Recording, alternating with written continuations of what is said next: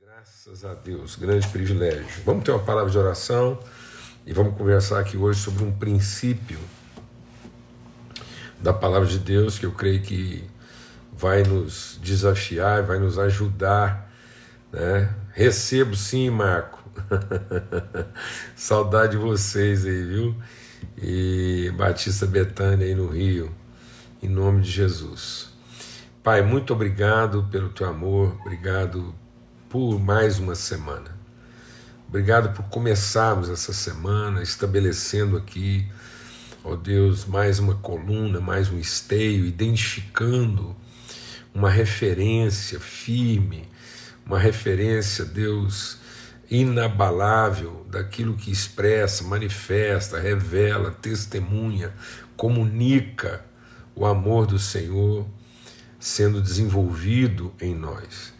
Nós queremos crescer em amor, nós queremos ser transformados em amor, nós queremos ser uma expressão visível do amor do Senhor, no qual nós somos gerados. Fomos gerados dessa semente incorruptível, o amor do Senhor. Estamos ligados ao Senhor em amor. Somos gerados de amor, alimentados pelo amor e transformados em amor, ó Pai, no nome de Cristo Jesus e que esse amor do Senhor revelado em Cristo e transmitido, comunicado, plantado em nós pelo poder do Teu Espírito Santo, possa ir produzindo expressões patentes, inequívocas, evidentes, visíveis da tua natureza, da tua identidade, Senhor, para que nós possamos ser a imagem da tua semelhança. Em nome de Cristo Jesus, o Senhor. Amém e amém. Graças a Deus. Graças a Deus. Então a gente vai. É... Aleluia, minha irmã. Então estou recebendo aqui um testemunho e a gente também fica muito alegre de ver assim, né, quantos testemunhos recebidos aqui e de gente que está sendo assim alcançada, transformada. Então para nós é uma grande alegria. Forte abraço aí, Boca, Felipe, todo mundo que está entrando aí agora está junto com a gente nesse tempo aí de de comunhão. Amém? Graças a Deus. É... Ricardo, meu irmão, antes de tirar os comentários aqui, um abração para você. Saudade de te encontrar aí, tá bom? Gostaria de enviar meu testemunho. Pode colocar lá, Dila, coloca lá nos comentários, a gente está sempre lendo lá. E coloca lá que eu também posso te dar algum endereço aí, fica mais fácil você enviar, tá bom? Forte abraço aí para todos. Vamos tirar os comentários e vamos a, ao princípio né, de hoje aqui, nesse domingo. E Isaías capítulo 6, Isaías 6, é um texto bastante conhecido que diz assim: No ano em que morreu o rei Uzias, eu vi ao Senhor assentado sobre um alto e sublime trono, e o seu séquito enchia o templo. Os serafins estavam acima dele, cada um tinha seis asas, com duas asas cobriam o rosto, com duas cobriam os pés e com duas voavam. E clamavam uns aos outros, dizendo: Santo, Santo, Santo é o Senhor dos Exércitos, toda a terra está cheia da sua glória. E os umbrais das portas se moveram, com a voz do que clamava, e a casa se encheu de fumaça. Então disse eu: Ai de mim, que vou perecendo, porque sou um homem de lábios impuros e habito no meio de um povo de impuros lábios, e os meus olhos viram o Rei, o Senhor dos Exércitos. Mais um dos serafins voou para mim, trazendo na mão uma brasa viva que tirara do altar com uma tenaz e com ela tocou a minha boca e disse: Eis que isso tocou os teus lábios, e a tua iniquidade foi tirada, e purificado o teu pecado.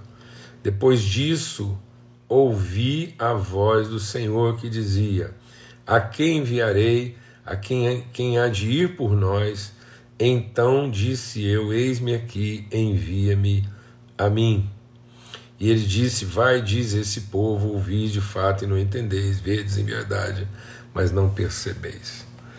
Amém. Graças a Deus. Eu quero compartilhar com os irmãos hoje sobre o princípio da responsabilidade. Princípio da responsabilidade. E por que, que a gente quer compartilhar isso? Porque a palavra responsabilidade vem da mesma raiz da palavra resposta. Então, a pessoa responsável é a pessoa responsiva, é a pessoa que dá a resposta, a pessoa que responde, a pessoa que corresponde a uma vocação, a um propósito, a uma vontade soberana. Então, isso é que é ser responsável. Ser responsável é ser responsivo, é responder, é apresentar resposta a uma vontade, a um propósito soberano. Então, na verdade, tudo que Deus quer, deixa o Espírito de Deus ministrar o nosso coração aqui, é que nós sejamos a resposta, nós sejamos responsivos, nós possamos assumir a responsabilidade de ser a evidência, o testemunho daquilo que a palavra, a voz de Deus estabeleceu. Então a palavra de Deus diz que Jesus é o Verbo, é a palavra que encarnou, que se materializou, que se submeteu à vontade. Então ele é o Verbo, ele é a palavra, tudo foi feito por ele, para ele, e sem ele nada do que foi feito se fez. Quando a gente abre a palavra de Deus lá em Gênesis, né, diz assim então, ó, no princípio criou Deus os céus e a terra, a terra sem forma e vazia, havia trevas sobre a face do abismo, o Espírito de Deus se movia sobre a face das águas, disse Deus: haja luz. Então, essa voz, essa palavra, essa vontade manifesta de Deus é que é a luz, a revelação, o entendimento, né, a clareza, é, a expressão visível e patente de tudo aquilo que Deus criou segundo a sua vontade. Então Deus criou todas as coisas segundo a sua vontade, mas se ele não tivesse falado, Deus apenas criou, ele estabeleceu, e, e aí, dentro daquilo que ele criou, ele passou a dar materialidade, ele passou a, a formar, a dar expressão daquilo que ele criou então Deus criou, está criado. Ele não podia, ele não precisava ter formado o que ele criou, já estava criado. É como um arquiteto que vai lá, decide fazer alguma coisa e a primeira coisa que ele decide para fazer isso é criar, é estabelecer o modo, a forma, é, as diretrizes. Desculpa. As condições é, as medidas daquilo que ele decide fazer. Então ele cria. A partir do momento que ele cria, ele vai construir, ele vai formar, ele vai, ele vai dar expressão visível àquilo que era sua vontade fazer e que agora está criado segundo a sua vontade. Então todas as coisas foram criadas em Cristo segundo a palavra. E qual a palavra? Eu vou fazer, eu quero fazer, eu estou fazendo. E agora Deus então está no processo de dar evidência, de trazer expressão e manifestação, ele está construindo, ele está formando. Por isso que é Cristo formado em nós a esperança de que a glória de Deus, o Deus que disse que faria e criou e agora está formando, ele é, nós somos essa expressão, como corpo vivo de Cristo, Cristo sendo formado. Por que, que a gente está compartilhando isso? Porque ele forma a partir da sua palavra, a partir daquilo que ele diz. Então Deus, tendo criado, começou a dizer: ó, então haja luz, houve luz, haja isso, e aí até que ele vai lá formar o homem segundo o que ele já criou. Então agora ele está formando. Aí ele vai lá e modela esse homem, sopra nele o Espírito, o abençoa e diz. Então, de novo, a gente vai olhar para o homem nesse processo último da criação. Então Deus está fazendo e a, e, a, e, a, e a conclusão de toda a sua criação está aqui em, em fazer o homem que ele disse que faria, e ele diz então: Deus os abençoou, então esse homem já está abençoado, abençoado segundo a sua vontade, a vontade que criou. Então, a vontade de Deus de fazer esse homem criou esse homem, e Deus, agora tendo formado o homem do pó da terra, o abençoou e disse: E disse então: frutifica, multiplica, enche a terra e sujeite. Amém? Então, a partir do momento que Deus está é, formando e revelando e manifestando todas as coisas a partir da sua palavra, da sua voz, do que ele diz, então essa obra se realiza, ela se conclui na medida em que nós respondemos, na medida em que nós correspondemos. Então, quando Deus diz assim, haja animais, os animais foram formados em resposta à voz de Deus. Só que a resposta dos animais, ela é uma resposta inconsciente. Agora nós respondemos de forma consciente. E como os animais são inconscientes, é uma resposta volitiva, é, é, é, não volitiva, uma resposta é, instintiva. Toda a criação, toda a criação responde de maneira instintiva à voz de Deus. Há uma obediência é, incondicional e instintiva uma subserviência. Tudo responde de forma subserviente. Mas com o homem há uma relação. Porque Deus quer formar uma consciência. Porque enquanto toda a criação vai revelar é uma resposta ao poder de Deus, só o homem é uma resposta à natureza e ao propósito de Deus. Então, dentro de todo o processo da criação que responde à voz de Deus, toda a criação responde à voz de Deus. Mas a única parte da criação que pode ser responsável é o homem. Porque a resposta do homem é uma resposta de vontade e não uma resposta instintiva ou intuitiva. Ela tem que ser uma resposta intencional. Ou seja, o nosso grande desafio é assumir intencionalmente a nossa responsabilidade como parte sublime, como parte plena, completa daquilo que é a vontade de Deus em ter criado todas as coisas. Então, deixa o Espírito de Deus ministrar o nosso coração. Só o homem pode responder de forma responsável a voz de Deus e a vontade de Deus. Então, nenhuma outra parte da criação pode ser responsabilizado por aquilo que está acontecendo. O único responsável que pode ser responsabilizado, então Deus entregou tudo o que ele criou à responsabilidade do homem.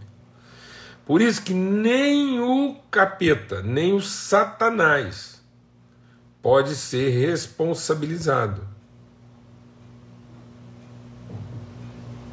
O Satanás, como a gente vai ver agora, ele tem a culpa, mas ele não tem a responsabilidade. Porque quem tem a responsabilidade somos nós, que fomos formados por Deus para ouvi-lo. E em ouvi-lo, responder. Agora, deixa o Espírito de Deus ministrar o nosso coração. E o que, que nos impede hoje de assumir nossa responsabilidade? A culpa. A culpa de ter desobedecido, de ter ignorado a voz de Deus. Então, muitas pessoas pensam que o que as impede de cumprir o propósito de Deus na vida delas é ou que alguma coisa na vida delas não está funcionando porque está errado, não é o erro, não é o, o, o não é o que a gente. É, não são as decisões erradas que nós tomamos. Existe uma coisa mais grave, mais profunda do que o nosso pecado, nossa capacidade de errar hoje desobedecer, que é a nossa iniquidade, que é o senso do direito, é a nossa voz própria, é a gente criar para nós mesmos um propósito. A gente estabelecer um, uma, uma direção e um propósito para a nossa vida e nos rebelarmos aquilo que é a vontade eterna e soberana de Deus para a vida de todo homem. Por acaso uma criatura pode dizer ao seu Criador: Por que me fizeste assim? Então existe uma rebeldia no coração do homem. Então o homem, lá no jardim do Éden, antes de pecar, ele se rebelou contra a voz. Ao se rebelar contra a voz de Deus, ele abriu mão, ele, ele se rebelou contra a sua responsabilidade. Ele abdicou da sua responsabilidade.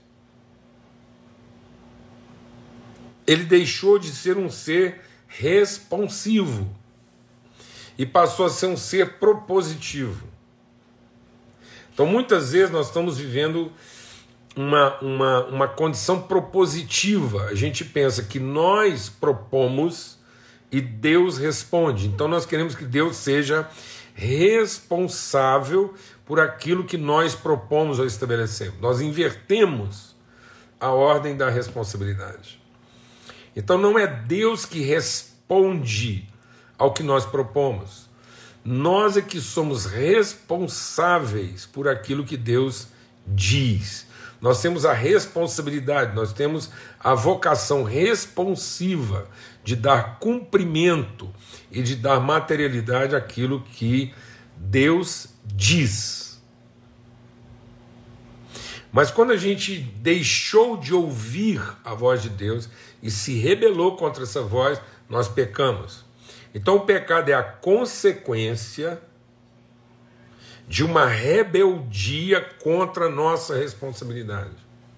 Então eu nunca vou acertar minhas condições de pecado, eu nunca vou conseguir me libertar daquilo que me aprisiona no pecado se eu não entender a minha responsabilidade e começar a responder aquilo que é a voz de Deus para minha vida. Então o texto está dizendo isso. O pecado não nos impede, deixa Deus ministrar o nosso coração. O pecado não nos impede de ver Deus. Mas o pecado nos impede de ouvi-lo, porque ele reflete a nossa iniquidade. Então, o Isaías tinha dois problemas: ele tem a iniquidade dele e o pecado dele. A iniquidade é a sua indisposição é a sua surdez, é a sua rebeldia à voz de Deus. Então, quando a gente não ouve, não responde aquilo que é o propósito de Deus, nós vamos viver pecando, independente de eu estar fazendo uma coisa certa ou errada. Então, o pecado não é tudo que eu faço de errado, e porque eu posso estar fazendo tudo certo, mas aquilo não ser em resposta à vontade e o propósito de Deus para minha vida. Então é uma rebeldia. Marta não estava fazendo nada de errado. O filho mais velho não estava fazendo nada de errado. Mas o que eles faziam não era em resposta à orientação de Deus, à vontade de Deus. Amém? Então, quando eu estou nessa condição de estar tá escravo da minha própria voz, estar tá escravo do meu próprio propósito, da minha própria vontade, isso me leva a uma vida de pecado. Por isso que Deus vem e perdoa o nosso pecado e tira a nossa iniquidade. Enquanto o Isaías está prisioneiro da sua iniquidade e vivendo em pecado, ele consegue ver Deus, mas ele não consegue ouvi-lo. Então muita gente está vivendo uma vida limitada a ver o poder de Deus, a ver as manifestações de Deus. Então, muitas vezes a nossa espiritualidade ainda está reduzida a aquilo que de Deus se pode ver. Mas o que de Deus se pode ver a natureza e a criação também desfruta. Então a natureza, os animais, até um, até um capim, uma erva, responde em forma inconsciente. Então um capim, um lírio, uma minhoca, uma ameba, um leão, tudo é uma é uma é uma expressão é, resultante da ação do poder de Deus. Então eles desfrutam, até um pardal desfruta do poder de Deus. Mas ele não responde de maneira consciente à sua voz. Então só um filho e uma filha de Deus, guiado pelo Espírito Santo, pode ser a resposta consciente à vontade de Deus. Por isso que a palavra de Deus diz que toda a criação, tudo em volta de nós, toda a criação está gemendo à espera de que nós sejamos a resposta da vontade de Deus no meio da criação. Porque senão todo mundo vai ver Deus, mas não vai ouvi-lo, não vai conseguir seguir a sua orientação e cumprir o seu propósito. E essa, deixa Deus ministrar o nosso coração. E essa condição de poder ver Deus, mas não conseguir ouvi-lo, gera em nós uma confusão de alma. Porque eu vejo um grande movimento, eu consigo ver o movimento do poder, os, os serafins, os querubins, o trono de Deus, eu consigo ver a movimentação do poder de Deus, mas eu não consigo discernir o propósito disso, eu não consigo corresponder a esse poder de forma consciente.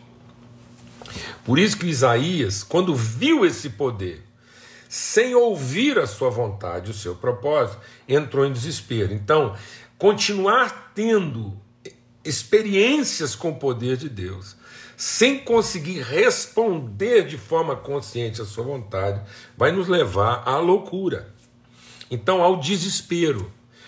Então deixa o Espírito de Deus ministrar no nosso coração. Quanto mais você busca o poder de Deus, quanto mais você frequenta esse ambiente espetacular, onde o poder de Deus se manifesta de maneira contundente e causa essa movimentação toda, os animais conseguem conviver com isso sem entrar em desespero.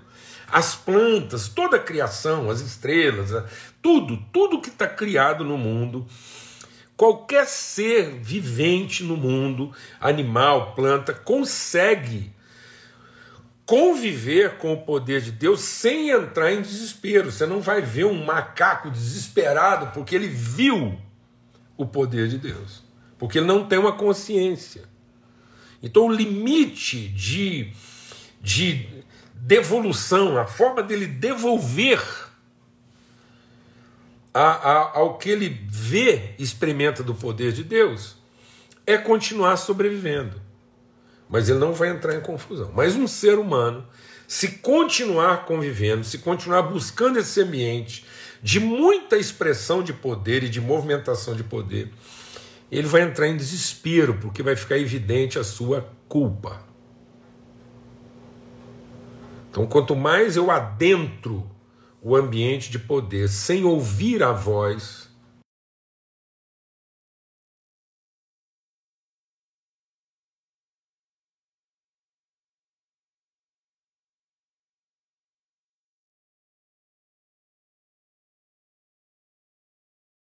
Tendo ministério, porque é responsável e não é. Muita gente está vivendo a vida movido de um sentimento de culpa. Ele se sente culpado de ter que dar certo. Ele se sente culpado de ter sucesso. Ele se sente culpado de não fracassar. Ele se sente culpado de um casamento infeliz. Ele se sente culpado de ter, de ter casado com a mulher errada. E aí, em vez dele assumir a responsabilidade, de um casamento errado, ele vai trocar de casamento para ver se melhora a sua culpa, ver se de agora ele finalmente acerta. Então o que fez a mulher samaritana? Está indo para o sexto casamento. A culpa dos outros cinco que não deram certo. O que, que fazia aquela mulher viver uma tarefa tão cansativa e uma liturgia tão cansativa de buscar água na hora errada?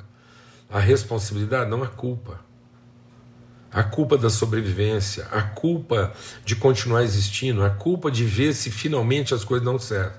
E a gente não percebe que a culpa vem dessa iniquidade remanescente.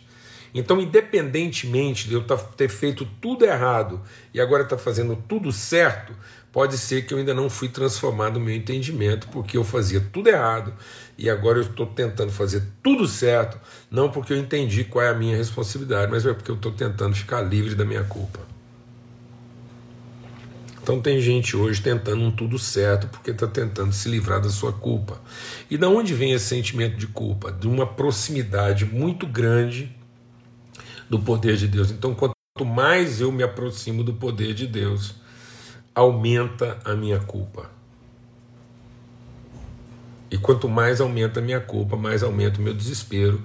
E eu vou perguntar então o que, que eu vou fazer agora, porque eu moro no meio, eu sou uma pessoa que, que meus sentimentos não são bons e eu, eu vivo num mundo também onde todo mundo, os sentimentos não prestam.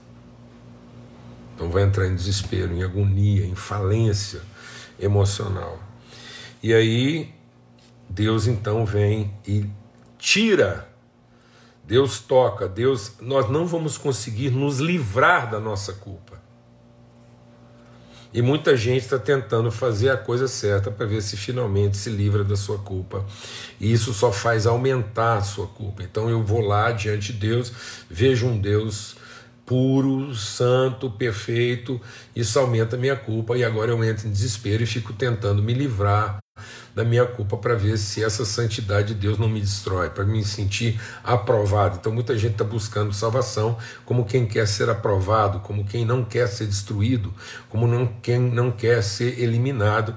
Então esse movimento de culpa do nosso coração nos obriga a tentar agora fazer as coisas certas, diferentemente do que eu fiz de errado, mas isso é um ato inconsciente, perturbado, alucinado, porque eu ainda não ouvi a voz de Deus. Então a primeira coisa, eu preciso ser liberto liberto da minha culpa. E para ser liberto da minha culpa, eu preciso entender que os meus pecados foram perdoados, mas também a minha iniquidade foi tirada, ou seja, eu não quero mais viver a vida a partir daquilo que eu proponho, daquilo que eu estabeleço, daquilo que eu imagino, daquilo que eu pressuponho. Então eu não vou viver mais de acordo com as minhas pressuposições, não vou viver mais de acordo com a minha imaginação e nem de acordo com o meu senso de certo ou errado. E quando finalmente essa prepotência, esse senso do direito, essa prerrogativa do acerto é tirada do meu coração e os meus pecados são perdoados, não por um ato da minha própria capacidade, não foi um ato de compensação e não foi um ato de pagamento. Eu não paguei as minhas culpas, eu não paguei os meus erros, eu simplesmente me libertei da minha rebeldia, da minha desobediência. Eu fui, eu fui liberto, eu fui lavado, eu fui purificado por um ato sobrenatural da misericórdia de Deus, da minha iniquidade, do meu pecado. Então agora, finalmente, eu vou ouvir Deus. Então não é suficiente vê-lo. Apenas vê-lo e continuar fazendo valer os seus direitos vai aumentar o seu sentimento de culpa. E aí você pensa que vai estar fazendo as coisas porque você agora é uma pessoa transformada, e na verdade você vai estar fazendo as coisas porque você está tentando agora de forma religiosa se libertar das suas culpas.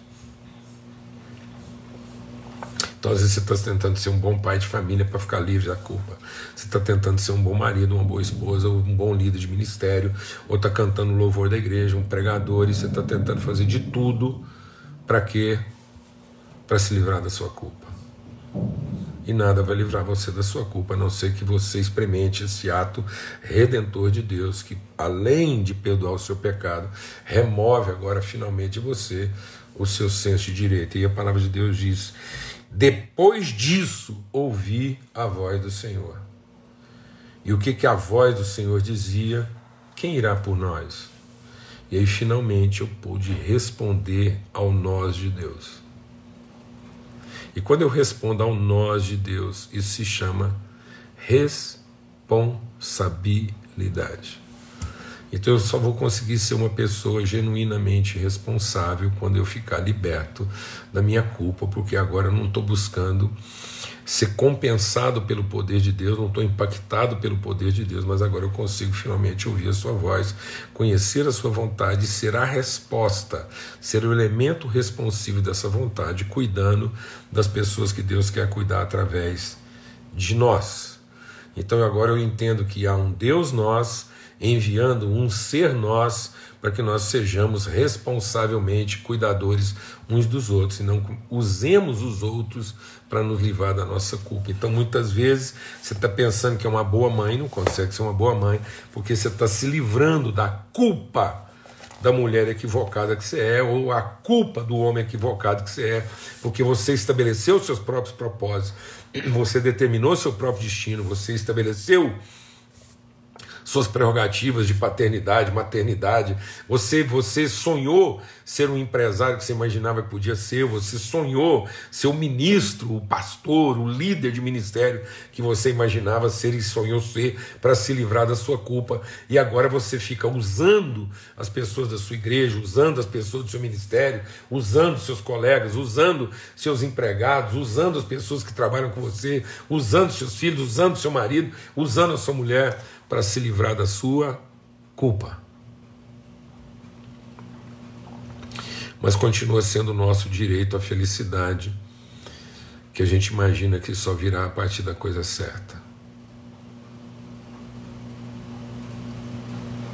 Não, nós não estamos atrás da coisa certa, nós estamos atrás da coisa boa, e a coisa boa é a gente conseguir ouvir a voz de Deus, ouvir o que Deus disse e responder de forma consciente será a resposta da vontade de Deus para toda a criação.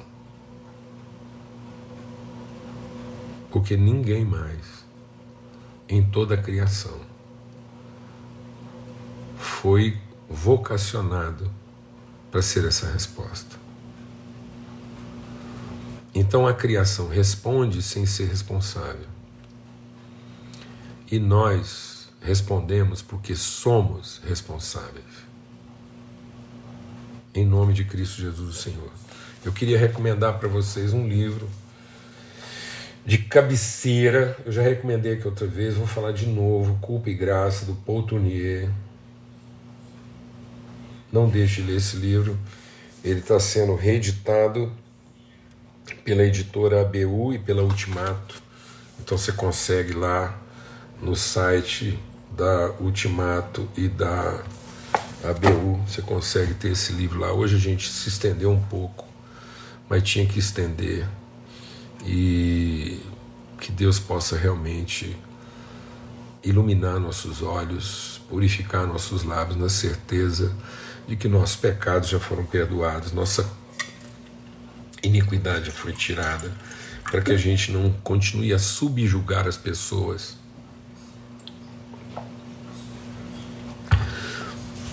com a nossa culpa, mas a gente possa finalmente assumir de maneira responsiva aquilo que é a nossa responsabilidade. Não podemos continuar submetendo as pessoas às nossas culpas, para que elas possam nos livrar das nossas culpas, mas que a gente possa libertá-las exercendo a nossa responsabilidade. Amém? Em nome de Cristo Jesus, uma boa semana para todos. Vai de novo aí o livro, depois você vê, vê de novo aí, vê lá, ó, Culpa e Graça, Paul Tournier, e que isso possa te abençoar, que essa reflexão é só quando o nosso pecado é perdoado e a nossa iniquidade é tirada que a gente pode então finalmente deixar de apenas ver Deus no seu poder mas a gente possa ouvi-lo na sua vontade. Apenas buscar o poder de Deus sem conhecer e responder à sua vontade vai fazer com que a gente entre em desespero e confusão.